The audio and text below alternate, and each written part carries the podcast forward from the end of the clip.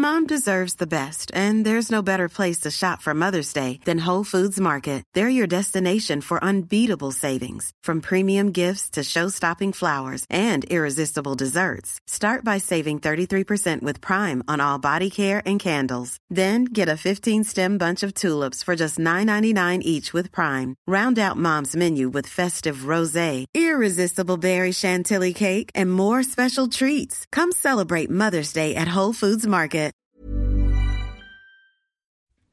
Bonjour à toutes et à tous, merci pour votre fidélité au podcast Conflit.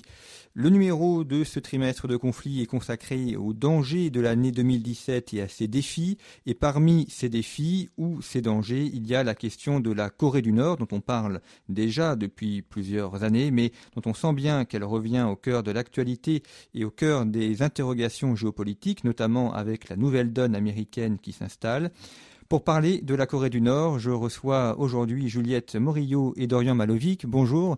Merci d'avoir accepté l'invitation de, conflit. Juliette Morillo, vous êtes coréanologue, spécialiste de la péninsule. Vous avez également été professeur à l'Université de Séoul et puis directrice de séminaire à l'école de guerre de Paris. Et euh, Dorian Malovic, vous êtes euh, rédacteur chef du service Asie au quotidien La Croix. Vous avez publié tous les deux plusieurs ouvrages sur la Corée, sur l'Asie de manière générale et vous venez de faire paraître chez Talandier la Corée du Nord en 100 questions. Alors 100 questions multiples, il y a des questions sur la géopolitique, sur euh, les relations internationales bien évidemment, mais également des chapitres qu'on attend moins mais qui sont euh, aussi très intéressants sur la société, sur comment on vit, comment on, s'aime en, Corée du Nord. Et euh, à travers cet ouvrage, on a un portrait de la Corée du Nord bien loin de de ce qu'on en dit d'habitude de la propagande. Alors vous dites bien qu'il ne s'agit pas de faire une quelconque réhabilitation, ni, mais simplement de présenter la Corée telle qu'elle est. Euh, Juliette Morillo, peut-être en, commençant par vous, sur la, la manière dont on vit en, Corée du Nord, dont les, on a l'image d'un pays euh, qui connaît la famine, qui connaît beaucoup de de pauvreté aussi. Vous avez été, vous allez souvent en Corée du Nord. Ces Coréens, comment y vivent-ils? Et comment perçoivent-ils le monde? Alors, dans un premier temps, il faut rappeler que la période de famine est véritablement terminée. C'est-à-dire que, en général, en Occident, on a tendance à tout ramener euh, à cette grande famine qui a frappé le pays, mais c'était dans les années 90. Donc, depuis, la Corée du Nord s'est quand même rétablie économiquement et a subi une réelle euh, métamorphose. Actuellement, le pays est en train de, bouger, de se transformer. Le, le visage y était récemment euh, en octobre, le visage des villes a changé et il est très important, et c'était notre démarche à Dorian Malovic et à moi, quand on aborde de la Corée du Nord, de distinguer très clairement, bien évidemment, le régime et la population. La population, je vais dire quelque chose qui va paraître très simple, sont des Coréens qui ont le même tempérament que les Coréens du Sud, c'est-à-dire c'est un peuple latin, très fier de son identité, euh, très bosseur, euh, qui se lance à fond dans les choses avec un intérêt énorme pour la technologie. Dans le cas précis, ça se montre notamment par euh, l'essor technologique et nucléaire.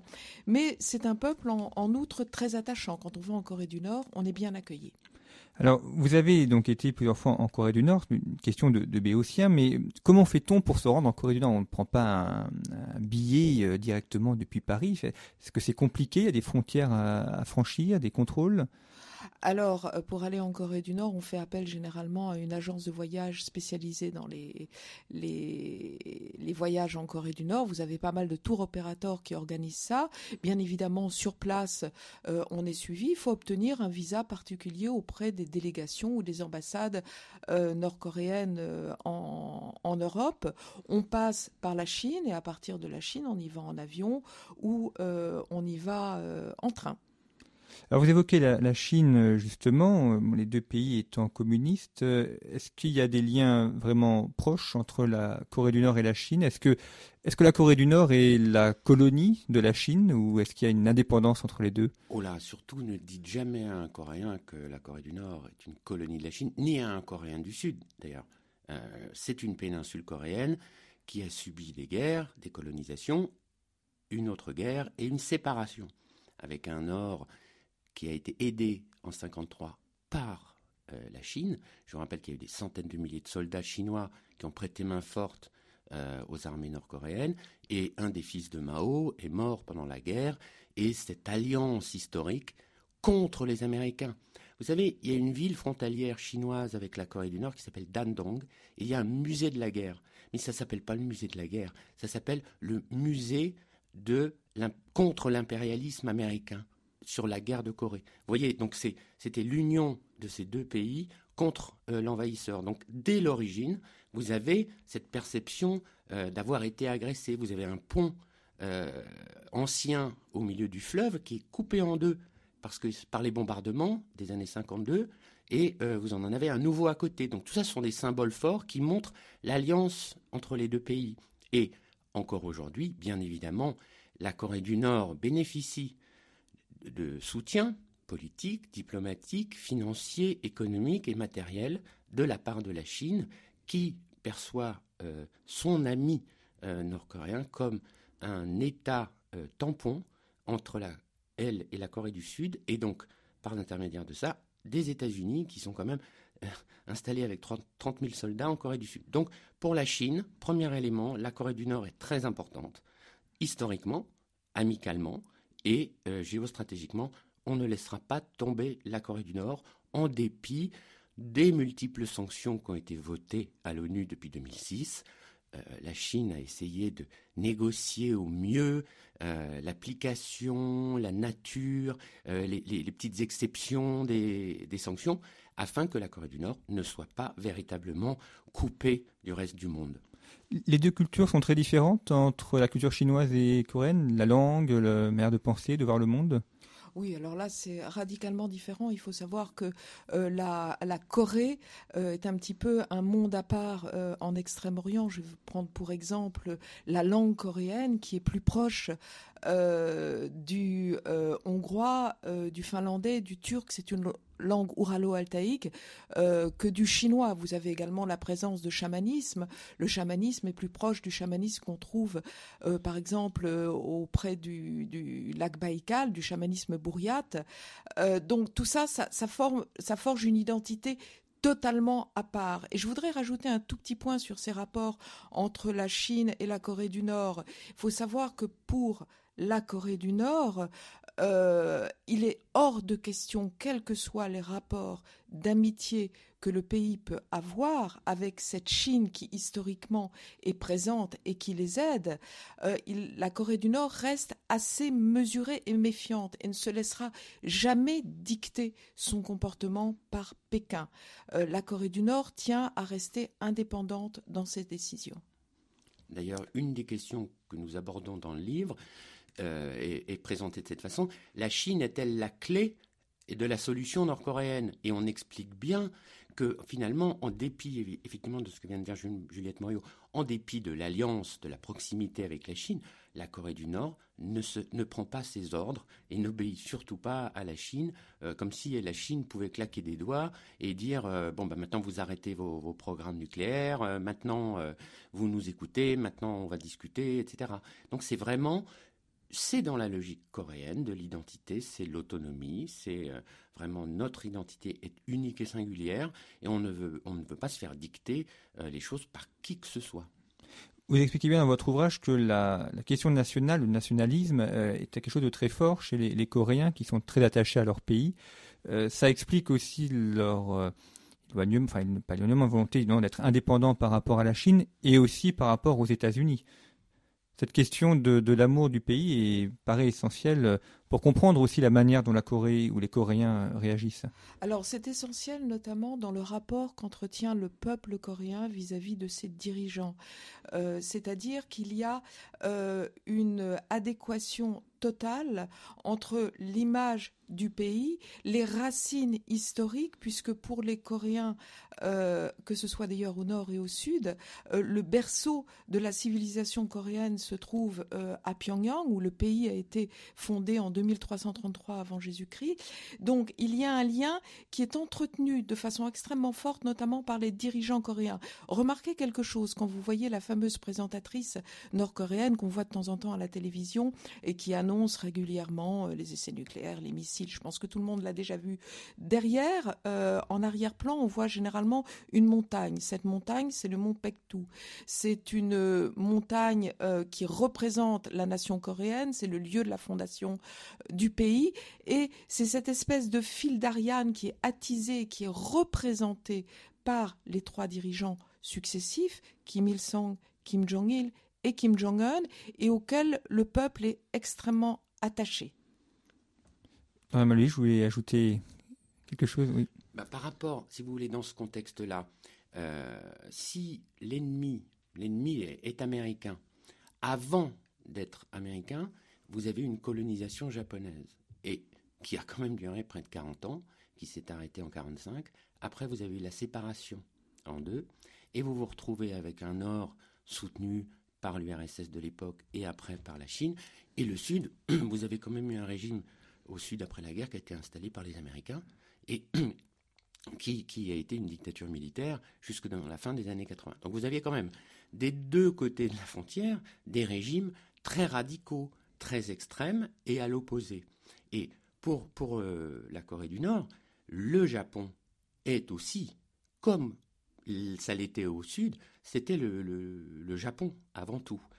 L'arrivée et la présence des Américains au sud en fait maintenant, enfin depuis 40 ans, en fait aussi l'ennemi par, par euh, intermédiaire. Si vous avez, en Corée du Sud, vous avez 30 000 Américains, donc l'ennemi est là, la menace est là. Donc on revient à cette idée de menace. Vous avez des manœuvres militaires, puisqu'on on parle à la revue Conflit, vous avez des manœuvres militaires américano-sud-coréennes trois fois par an qui sont perçues par les Nord-Coréens comme des provocations ou des potentiels euh, risques d'invasion de la Corée du Nord. Donc, dans ce contexte-là, vous avez un ennemi japonais et sud-coréen avec les Américains qui les soutiennent.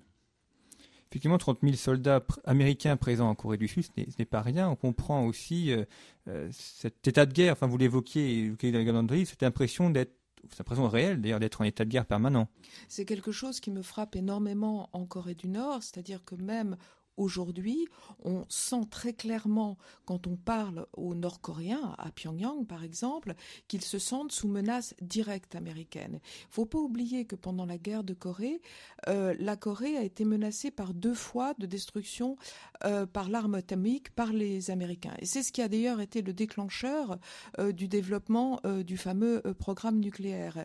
Et aujourd'hui encore, les Nord-Coréens, ils l'apprennent dès l'école et on le ressent par partout, sur les fresques, dans les journaux et dans les simples conversations, ce qu'ils redoutent, c'est d'être attaqués. Euh, ils se sentent sous menace permanente américaine. Et d'ailleurs, l'un des points principaux que revendique la Corée du Nord avant euh, toute négociation sur une éventuelle dénucléarisation euh, de la péninsule, il revendique d'abord, euh, un, il demande un traité de paix sur la péninsule. Il ne faut pas oublier que techniquement, depuis la guerre, depuis la fin de la, de la guerre en 53, il n'y a pas eu de traité de paix qui a été signé. Et il demande aussi un traité de non-agression avec les États-Unis. Donc cette impression d'état de guerre permanent est extrêmement important. Si je peux ajouter quelque chose, de notre point de vue d'Européens ou même d'Américains, on nous a toujours présenté la Corée du Nord comme la menace. Ce qu'on essaye, nous, d'expliquer, c'est on renverse la vision et on essaie de donner une vision régionale de la menace pour euh, les Nord-Coréens, comme pour la Chine d'ailleurs, dont, la puissance est en train de monter militairement. La menace, elle est euh, sud-coréenne, japonaise et américaine. Donc effectivement, on peut. Ceci explique. C'est pas histoire de comprendre ou de défendre. Ceci explique les positions de chacun. C'est-à-dire que effectivement, euh, quand même après la guerre, vous avez eu effectivement des missiles américains installés au sud avec des têtes nucléaires. Donc la Corée du Nord s'est dit, ah ben là, on va peut-être euh, accélérer nos programmes. En 1994, avec les négociations avec Clinton et la Corée du Nord, on n'était pas loin. L'évocation d'une bombe nucléaire sur la Corée du Nord a été évoquée par Clinton. Ça ne s'est pas fait, mais on n'était pas loin. Donc euh, tout ça vient nourrir finalement, alors et motiver bah, l'armement, le réarmement et les recherches nucléaires du Nord. Alors ce programme nucléaire, il est très ancien, vous l'évoquez également, vous dites même qu'il remonte à avant la, Deuxième Guerre mondiale, donc n'est pas une nouveauté. Oui, en effet, en fait, ça remonte au temps où la euh, Corée, donc l'ensemble de la péninsule, bien sûr, était colonie euh, japonaise, c'est-à-dire que les Japonais et euh, certains Coréens ont travaillé à Séoul sur l'arme, sur l'arme nucléaire. Mais ça s'est essentiellement développé et ça a pris son essor sous l'impulsion de Kim Il-sung au lendemain de la guerre de Corée. Il faut bien comprendre que cette arme nucléaire euh, nord-coréenne euh, est considérée là-bas comme une sorte d'assurance vie. C'est-à-dire quand on parle aux Nord-Coréens, ils nous disent en termes simples, nous sommes un tout petit pays face à euh, des énormes puissances et notre seule possibilité de survie est de posséder l'arme nucléaire. Et pour avoir l'arme nucléaire, il faut des moyens techniques, financiers, il faut des ingénieurs aussi pour un pays dont on a l'impression qu'il est quand même assez pauvre, euh, est-ce qu'ils ont les moyens techniques à eux seuls d'avoir cette arme et puis après de l'entretenir et, de la moderniser? Oui, d'abord, il y a un point commun entre tous les Coréens, c'est que ce sont des gros travailleurs, euh, euh, au nord comme au sud. Donc, ils ont déjà un niveau universitaire, un niveau technique extrêmement élevé. Ils ont été aidés, euh, d'une part, euh, par les Chinois dans un premier temps. Euh, ils ont été par aidés aussi dans le domaine nucléaire par le père de l'armement nucléaire pakistanais Khan.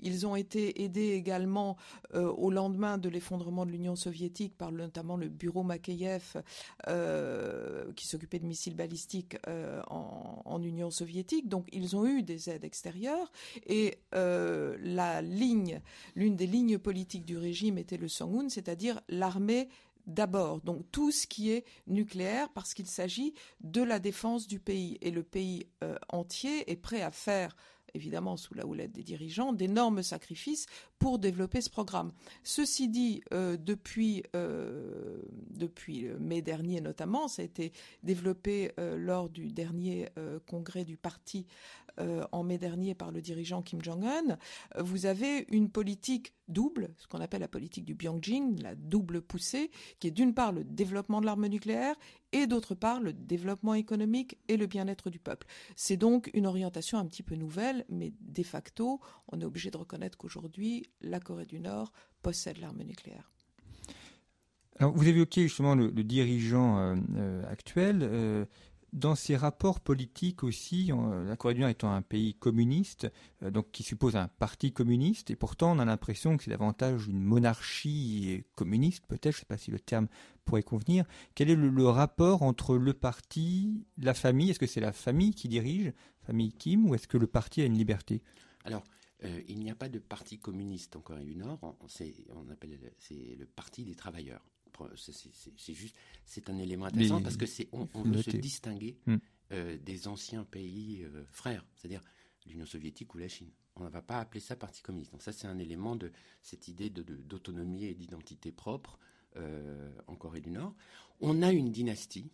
On a une dynastie qui se fonde sur l'organisation du parti. Mais effectivement, euh, les structures au sommet du pouvoir, j'appelle ça au sommet du pouvoir, ce sont euh, les éléments centraux de la famille Kim, famille élargie et réseau euh, de, toute la nomenclatura qui, qui représente 1,5% de, je dirais, de la population. C'est ça la structure fondamentale du, système.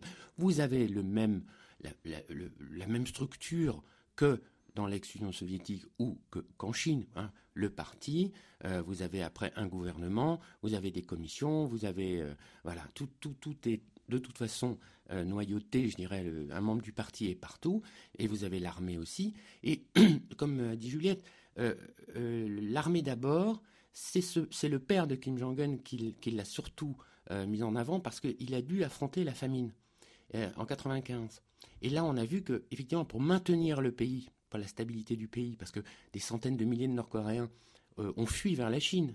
Et ont fui pour chercher à manger des vêtements et ce qu'ils n'avaient plus, puisque l'URSS ne fournissait mm. plus les choses, puisqu'elle s'est effondrée en 91. C'est pas un hasard que la famille est arrivée 3-4 ans après. L'agriculture s'est effondrée.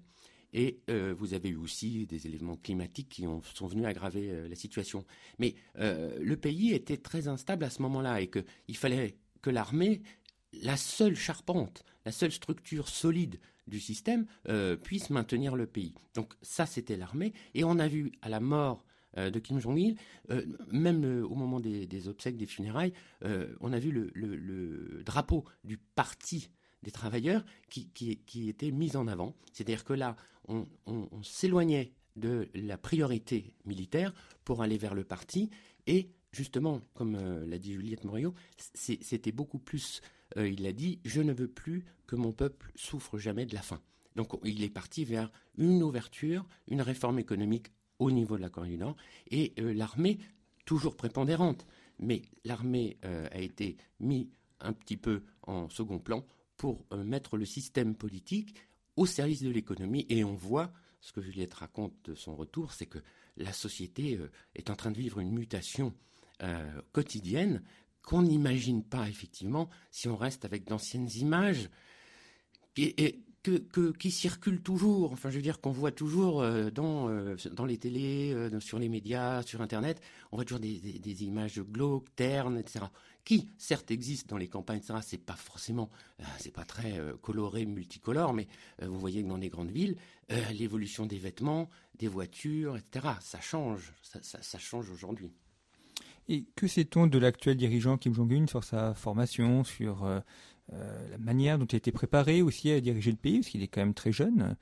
Alors, il n'est pas si jeune que ça. Il faut savoir que Kim Il-sung euh, avait 34 euh, ans, je crois, au moment, euh, à peu près le même âge au moment où il a commencé à gouverner, et Kim Jong-il au moment où il a pris donc le, père des fonctions avait aussi à peu près le même âge. il faut savoir également que on a souvent dit dans les médias que son enfance en Suisse, il a passé quelques années à Berne quand il était collégien, l'avait énormément marqué. Je pense que ça n'a pas eu une importance extraordinaire parce qu'en fait, il est resté en milieu purement nord-coréen. Donc, hormis pour la petite histoire, ça a eu peu d'importance. En revanche, quand il est revenu euh, à Pyongyang, euh, la succession de Kim Jong-il a été préparée euh, de longue date. Il est revenu à Pyongyang. Il a suivi des études sérieuses à l'université Kim Il-sung, une très bonne université. Sont, des gens qui bossent, qui ont passé leurs examens, qui ont travaillé et qu'en plus, son père Kim Jong-il lui avait donné deux coachs euh, entre guillemets de valeur, puisqu'il a été coaché par euh, le fameux Chang Song-tek, je ne sais pas si vous vous souvenez, c'est ce, militaire, ce général nord-coréen euh, qui a été exécuté et qui était donc le fameux oncle de, Kim Jong-un. il a été coaché donc pour tout ce qui était politique, géopolitique, stratégie et en parallèle, l'épouse de Chang Song-tek, euh, Kim Kyung-hee, donc de la famille euh, des Kim, était une très bonne économiste. Donc il n'est pas parti sans rien. Il a été entraîné et il a été entouré également euh, de pas mal de, ministres et, de personnalités, de professeurs que son père a placés autour de lui bien en amont, bien avant son décès. Donc quand nous, il est apparu et tout le monde s'est dit c'est un petit jeune, on n'en a jamais entendu parler. En fait, en Corée du Nord, ça faisait déjà plusieurs années qu'on le préparait à ses fonctions. On, pouvait penser, quand il est arrivé d'ailleurs, il, vient de terminer son premier quinquennat, si j'ose dire, euh, Kim Jong-un. Et qu'au début, effectivement, beaucoup d'observateurs se disaient il est trop jeune. Il est trop jeune, il ne va pas pouvoir euh, gérer ce pays, il n'a pas assez d'expérience. Et on a réalisé qu'il avait été suffisamment formé pour garder au début ceux dont il avait besoin, s'en débarrasser et purger, comme son père l'a fait, comme son grand-père l'a fait, comme en Union soviétique on l'a fait, comme en Chine on le fait, dans d'autres pays euh, de, ce système, euh, de ce même système, et il s'est débarrassé des menaces. Son oncle était une menace puisque son oncle gérait, euh, je dirais, tous les échanges économiques du sud de la Corée du Nord vers la Chine, et ça devenait peut-être quelqu'un de dangereux qui pouvait déstabiliser le régime ou éventuellement le renverser. Hein, parce que peut-être euh, on peut imaginer que là, il y avait beaucoup d'argent qui circule entre la Chine et la Corée du Nord, et que cinq ans après, oh ben, finalement, sans défendre le régime, tout le monde reconnaît, les observateurs, les gens qui y vont, Juliette Morio, etc., le quotidien et la vie quotidienne des Nord-Coréens s'est améliorée. Ah, évidemment, selon les, standards nord-coréens, hein, mais c'est bien meilleur que ça ne l'était il y a encore 5 ou 10 ans. Euh, les vêtements, regardez les photos, les vêtements sont très colorés, ça vient de Chine évidemment, mais comme euh, vous l'avez dit, il y a des productions locales, euh, il y a de la nourriture, je pense qu'elle est inégalement répartie partout dans le territoire. Vous avez au centre des, endroits, à mon avis, où c'est pas aussi simple que ça, mais les, choses sont, bien meilleures selon les critères nord-coréens. Alors vous évoquiez l'exécution de, cet oncle, ce qui renvoie aussi à l'action de la, propagande. Nous consacrer un chapitre aussi à, la propagande. Surpris ou étonné de découvrir que cet oncle exécuté avec par ce missile balistique, en fait, ça pourrait ne pas avoir eu lieu et ce serait au contraire propagande de la Corée du Sud pour déstabiliser son voisin du Nord.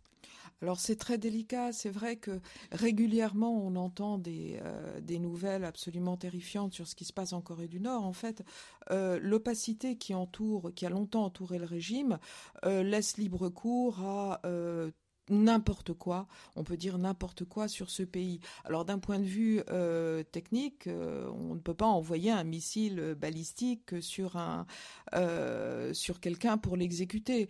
L'oncle de Kim Jong-un n'a pas été dévoré par les chiens. Et c'est vrai qu'il y a une sorte de contre-propagande organisée qui vient parfois du Japon, qui vient parfois d'ONG sud-coréennes, qui vient d'éléments anticommunistes, etc. pour diaboliser le pays. Euh, alors, bien évidemment, euh, l'oncle de Kim Jong-un a été exécuté, l'autre ministre a exécuté. Parfois aussi, on a tendance à réagir trop vite, c'est-à-dire vous avez euh, des ministres qui disparaissent, mais qui ressuscitent quelques mois plus tard, parce que tout simplement, ils sont changés de poste, ils passent du parti euh, à l'armée, ou alors éventuellement on les envoie dans des séances de rééducation, et après ils retrouvent un de rééducation idéologique, ils retrouvent un nouveau poste au sein du gouvernement, donc toute disparition ne doit pas être traduite immédiatement par euh, exécution. Ceci dit, cette diabolisation de la Corée du Nord arrange euh, finalement euh, tout le monde dans cette espèce de statu quo géopolitique qui maintient le pays, et c'est ce qui arrange tout le monde, tous les, intervenants tout autour, tous les acteurs. plus on diabolise, plus on maintient cette opacité, euh, plus on peut dire n'importe quoi, et dans une certaine mesure, ça arrange un petit peu le régime nord-coréen qui peut tirer les ficelles aussi de tous les acteurs environnants. Donc finalement, la Corée du Nord est, utile euh, aux, à la fois aux États-Unis, à la Chine. On n'a pas intérêt à ce que euh, ce régime ou ce pays change. Alors que ce pays change, c'est peut-être une éventualité qu'il change. Maintenant, quelle sera la nature du changement? La seule chose qui ne doit absolument pas arriver pour tous les voisins, c'est qu'il s'effondre. C'est surtout ça le danger. Euh, pour la Chine, premièrement, la Corée du Nord s'effondre. Au profit de qui? Au profit de la Corée du Sud, qui est soutenue par les Américains. Donc vous allez vous retrouver avec, à la frontière chinoise, des Coréens soutenus par les Américains. Donc les Chinois ne veulent pas d'une présence américaine à leurs frontières. Là, pour le moment, on a un État nord-coréen qui est un État tampon que la Chine veut absolument, absolument maintenir. Alors, pourquoi, euh, là encore, si le régime s'effondre, vous allez avoir des centaines de milliers de Nord-Coréens qui vont fuir vers la Chine, ça va quand même déstabiliser une région nord chinoise qui n'est déjà pas très riche, et la Chine va devoir gérer aussi ses migrants à elle. Il y en a déjà, mais il y en a beaucoup moins. Pour la Corée du Sud, un effondrement du Nord, c'est un défi que même les meilleurs économistes aujourd'hui n'arrivent pas à évaluer. On a évalué à des sommes astronomiques ce que pourrait être une réunification pacifique déjà. C'est-à-dire un peu sur le modèle allemand, mais qui à mon avis là ne, ne correspond pas. On peut plus comparer aujourd'hui une réunification allemande à la réunification euh, coréenne. Hein. Euh, le différentiel est énorme et euh, aujourd'hui c'est une possibilité que même dans l'opinion publique sud-coréenne, on a du mal à envisager ou du même on l'envisage, mais on ne l'accepterait pas aussi facilement. On a quand même maintenant des décennies et des décennies de séparation. La jeunesse sud-coréenne regarde la Corée du Nord comme un autre pays avec lequel il ne voit pas très bien comment on pourrait euh, se, euh, enfin, je veux dire, se réunir à nouveau, vu les différentiels. Bon, pour le Japon, le Japon, la Corée du Nord, évidemment, est un danger. Les essais de missiles pour le Japon menacent directement le Japon, ou Là encore, on ajoute qu'il y a plus de 40 000 soldats américains qui sont sur place depuis la fin de la Deuxième Guerre mondiale. Vous avez les bases d'Okinawa, vous avez la flotte américaine qui est dans la région. Donc, c'est aussi pour le Japon une protection. Et pour les Américains, bien évidemment, c'est très stratégique de justifier une présence historique, mais de la renforcer en permanence en mettant en avant la menace et la menace nord-coréenne qui effectivement sur le papier depuis 2006 a euh, euh, procédé à cinq essais nucléaires et plusieurs dizaines d'essais de missiles balistiques. Donc tous les voisins ont une bonne raison de garder le statu quo. Et la population, est-ce qu'elle a, elle aussi, des raisons de garder ce statu quo? On peut être surpris qu'elle ne se révolte pas, qu'elle ne se soulève pas. Est-ce que, est-ce qu'ils acceptent ce régime ou tout simplement qu'ils n'ont pas les moyens d'avoir des dissidents qui s'y opposent? Alors non, actuellement, il n'y a pas de dissidence en, Corée du Nord, euh, et, ce pour euh, plusieurs raisons. Alors d'une part, le pays, même si actuellement il est en train de s'ouvrir, notamment par la voie de clé USB, les gens savent, une clé USB c'est petit à transporter, les gens savent un petit peu ce qui se passe euh, à l'extérieur, mais il y a une raison qu'on sous-estime souvent, c'est que profondément, les Nord-Coréens sont attachés à leurs dirigeants et leur régime. Alors pour plusieurs raisons. Euh, bien évidemment, il y a une question de propagande. La propagande et l'endoctrinement euh, débutent euh, dès l'école primaire et se poursuit tout au long de la vie. Donc on n'a pas beaucoup de, de possibilités d'avoir des points de comparaison. D'autre part, l'endoctrinement également démarre, se retrouve au sein de la famille, c'est-à-dire que dans les familles, ceux de la vieille génération qui ont connu l'époque de Kim Il-sung évoquent cette Corée du Nord qui, au lendemain de la guerre, il faut pas l'oublier, fonctionnait mieux. Euh, on vivait mieux en Corée du Nord qu'en Corée du Sud. Donc c'est une sorte d'époque euh, d'âge d'or de la Corée du Nord que Kim Jong-un essaye, par sa ressemblance qui a été notée souvent, on, le voit également dans les médias, avec son grand-père. Euh, il essaye d'évoquer de, façon subliminale ce grand-père et cette époque dorée de la Corée du Nord. Et puis, étant donné qu'on répète en permanence aux gens euh, qu'il y a une menace étrangère, ils acceptent cette férule euh, dure de la Corée du Nord, ce manque de, liberté d'expression, est accepté euh, de facto. Et ce, quels que soient les allers-retours euh, et finalement les liens qu'on peut avoir avec l'étranger. Il faut savoir qu'on a rencontré avec Dorian Malovic une Nord-Coréenne, c'est assez paradoxal, qui avait fui en Corée du Sud et que celle-ci nous disait avec euh, une sorte de naïveté euh, déconcertante, mais moi, quand j'étais en Corée du Nord, je croyais que mon pays était une démocratie parce que nous nous appelons République populaire démocratique de Corée. Donc il y a quand même un isolement qui fait que pour l'instant, il n'y a pas de possibilité de rébellion. Les gens cherchent, quand ils cherchent à quitter le pays, ils cherchent à quitter le pays pour faire de l'argent pour, euh, mais il n'y a pas encore euh, d'opposition réelle au régime. À l'exception de quelques gradés militaires et quelques diplomates, comme le diplomate nord-coréen basé à Londres, qui a fait défection l'été dernier et qui est aujourd'hui en Corée du Sud et qui devient une sorte de star de reality show manœuvré par les services de sécurité sud-coréens qui nourrit la propagande. C'est-à-dire vous avez un double jeu de propagande hein, au sud et au nord de la même façon. Fair enough, hein, chacun se, défend.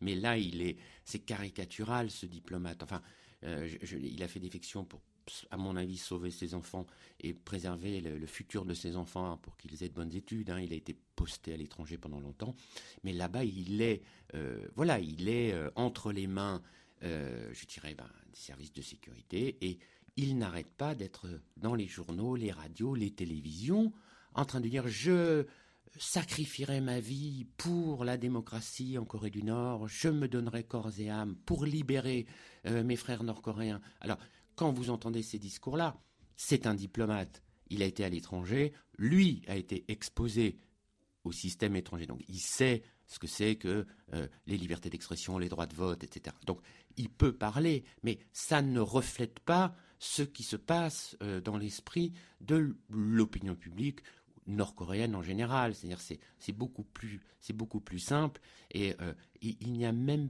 pas, je dirais, en Corée du Sud, euh, il n'y a même pas de réseau politique structuré véritablement anti anti nord-coréen. Enfin, par essence, ils vont se présenter comme anti nord-coréens.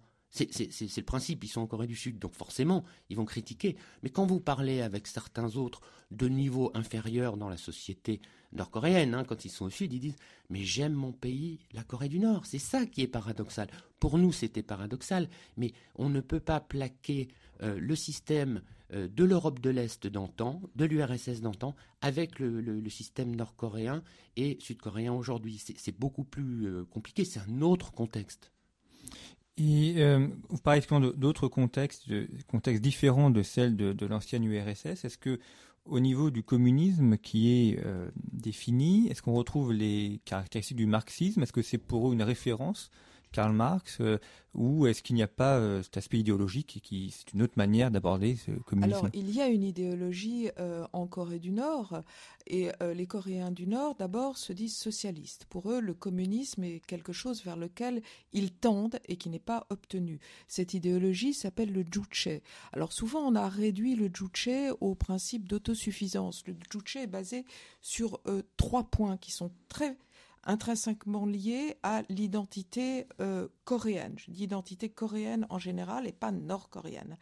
Euh, il pense, euh, ce juche est basé sur une idée de l'autodétermination, c'est-à-dire la possibilité déjà d'un point de vue diplomatique d'être à l'égal des autres pays. C'est-à-dire que de tout temps, la Corée a été, Dorian vous l'a dit tout à l'heure, a été envahie, a été colonisée, etc. Une histoire extrêmement complexe. C'est un tout petit pays et ils veulent être capables de discuter d'égal à égal avec Washington, avec la Corée du Sud, avec Pékin. Ça explique en partie d'ailleurs une partie de euh, leur volonté de dialogue bilatéral direct euh, actuellement. Deuxième point, ils veulent être capable, deuxième point de l'idéologie du Juche, c'est être capable de se défendre. Ça, encore une fois, se défendre eux-mêmes. Ils critiquent énormément la Corée du Sud, où vous le savez, vous avez euh, des soldats américains. Il faut savoir qu'en cas de conflit, c'est un point que les Coréens du Nord critiquent énormément, en cas de conflit, l'armée, euh, les troupes américano-sud-coréennes, dont vous avez une armée conjointe, seraient sous direction américaine.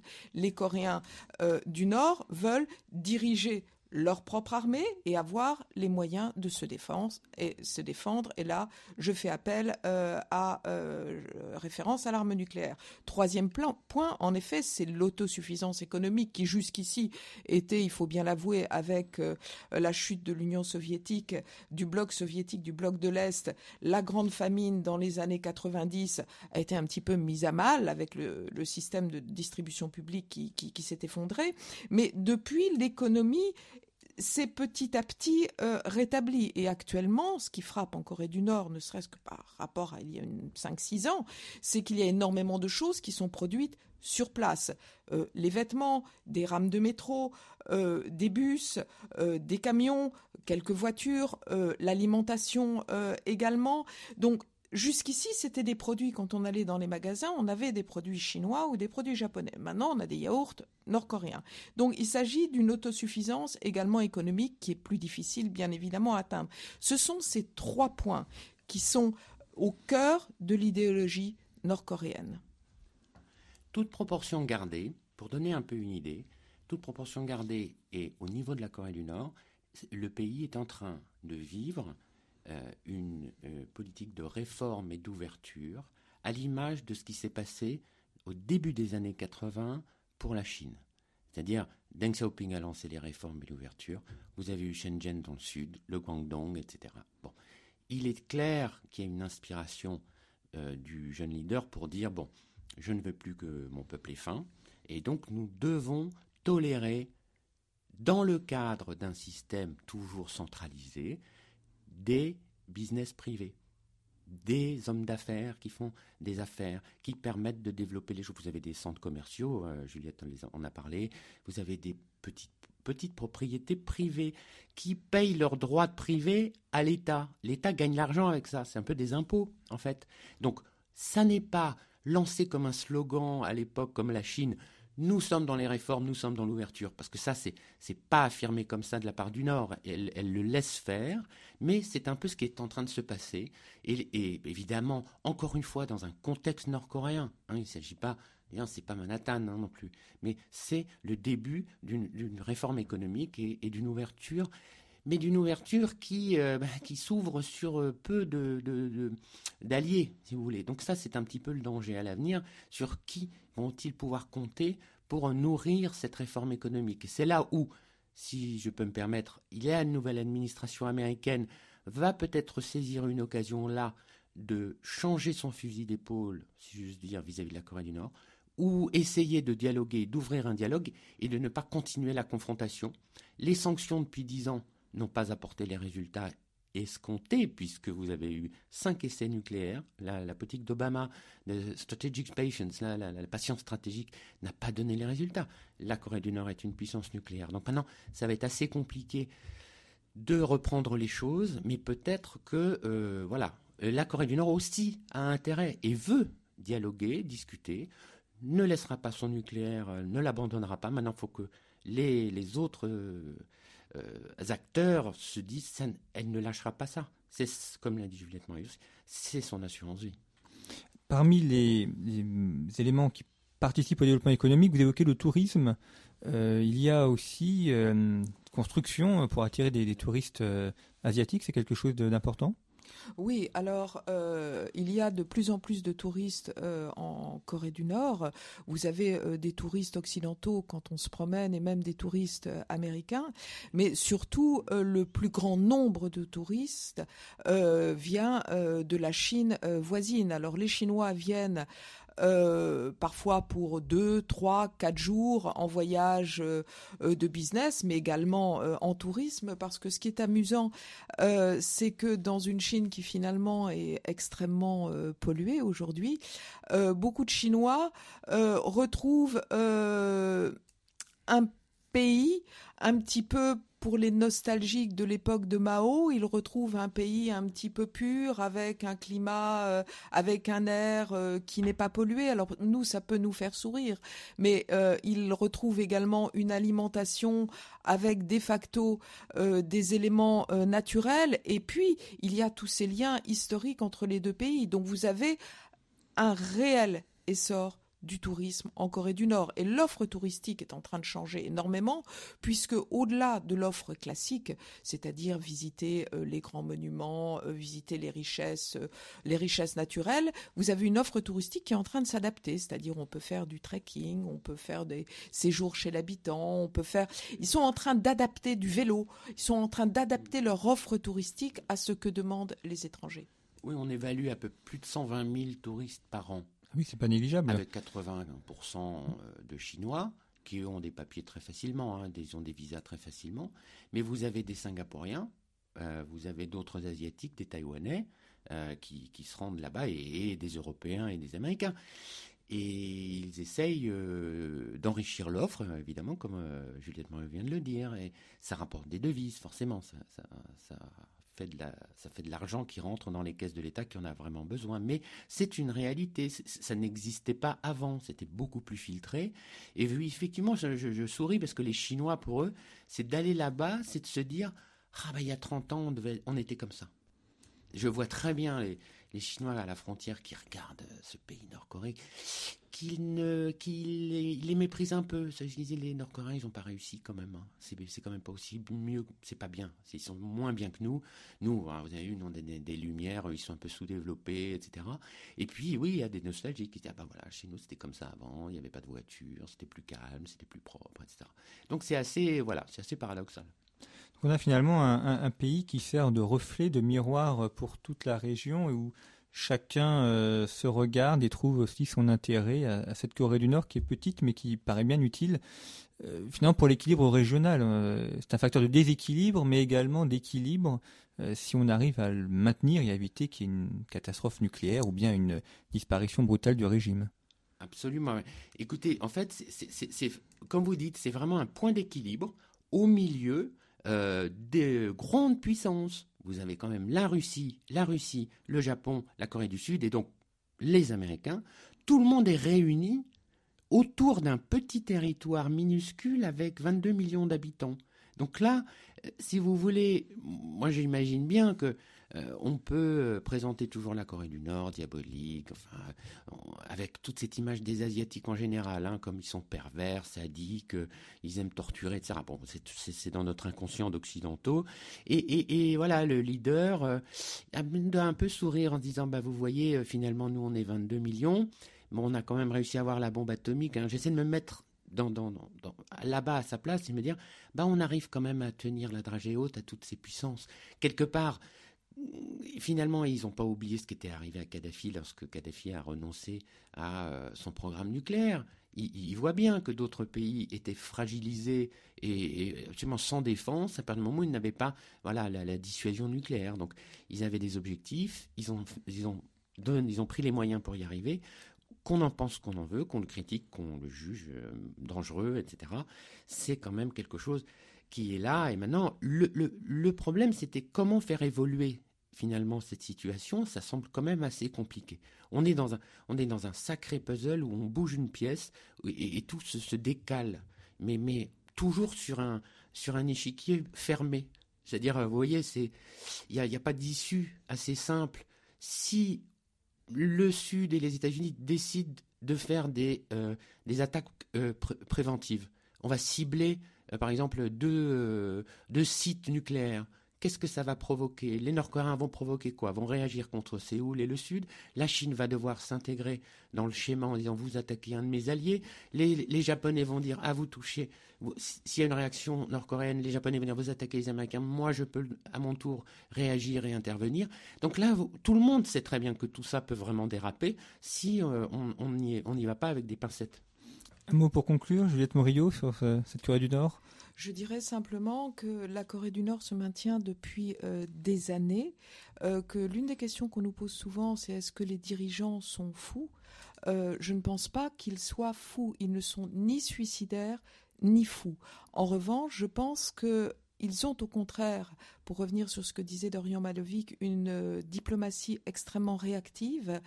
Et euh, là, il va falloir vraiment observer la région parce qu'avec une nouvelle administration euh, américaine, avec Trump au pouvoir, qui peut-être décidera d'avoir un dialogue direct avec Pyongyang, on a un euh, point d'interrogation et un autre point d'interrogation également au sud de la péninsule où jusqu'ici on avait une Park Geun-hye, une présidente qui avait une politique très dure avec la Corée du Nord. Elle vient d'être destituée.